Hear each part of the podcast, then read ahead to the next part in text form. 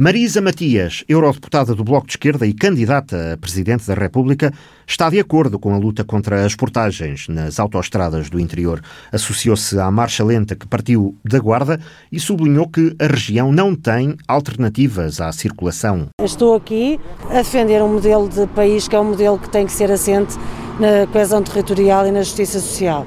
A questão das portagens é uma questão já muito antiga. Estamos a falar de regiões que não estão servidas de transportes públicos, que deveriam estar, mas não estão, eh, que não têm as mesmas acessibilidades e quando têm boas acessibilidades e sem alternativa decente, eh, os custos dessas acessibilidades recaem várias vezes sobre quem as utiliza, nomeadamente através das portagens, e portanto não é justo.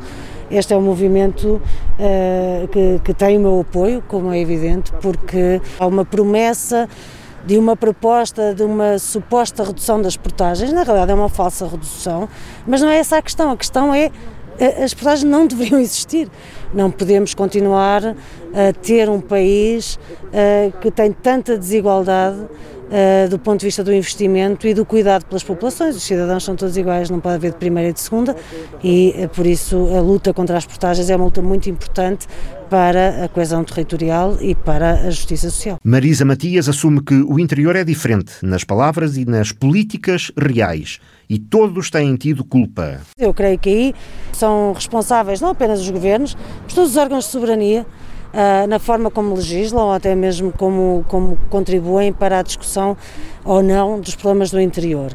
E de facto passam-se anos e anos e uh, nós vivemos crise atrás de crise e percebemos que estas crises não afetam de toda, de toda a gente da mesma forma, nem todas as regiões da mesma forma.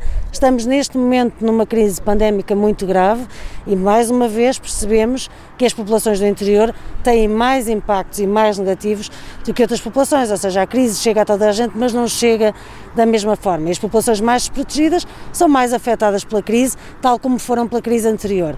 E eu creio que falta a vontade política e colocar o interior na agenda nacional. E estamos a falar de uma grande parte do território. E estamos a falar de uma parte fundamental do território para termos um projeto de futuro, um projeto que nos permita fazer uma transição ecológica, que nos permita ter circuitos curtos, curtos de distribuição, que nos permita ter o país todo ligado, que nos permita ter emprego de qualidade e que nos permita respeitar o ambiente e, e a saúde pública.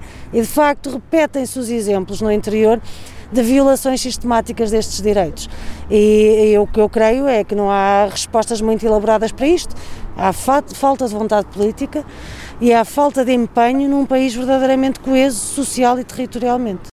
Uma desconsideração que assenta numa perspectiva muito litoralizada do país durante décadas. Na realidade, estamos a falar em regiões que só são uh, desconsideradas e vistas como interior e longínquas à luz de uma visão de um país que é uma visão muito desequilibrada, uma visão que aposta muito no litoral e pouco no interior, porque obviamente a proximidade com Espanha Uh, e aquele que são os recursos desta região, não há nenhuma razão para continuar a ser tão maltratada. Portanto, a, a, visão de interior depende da perspectiva e, infelizmente, a perspectiva do Governo Central tem sido uma perspectiva de interiorizar ainda mais o interior, passa a redundância. A luta contra o pagamento nas autoestradas pode ser uma forma de aproximar as duas margens, diz a eurodeputada.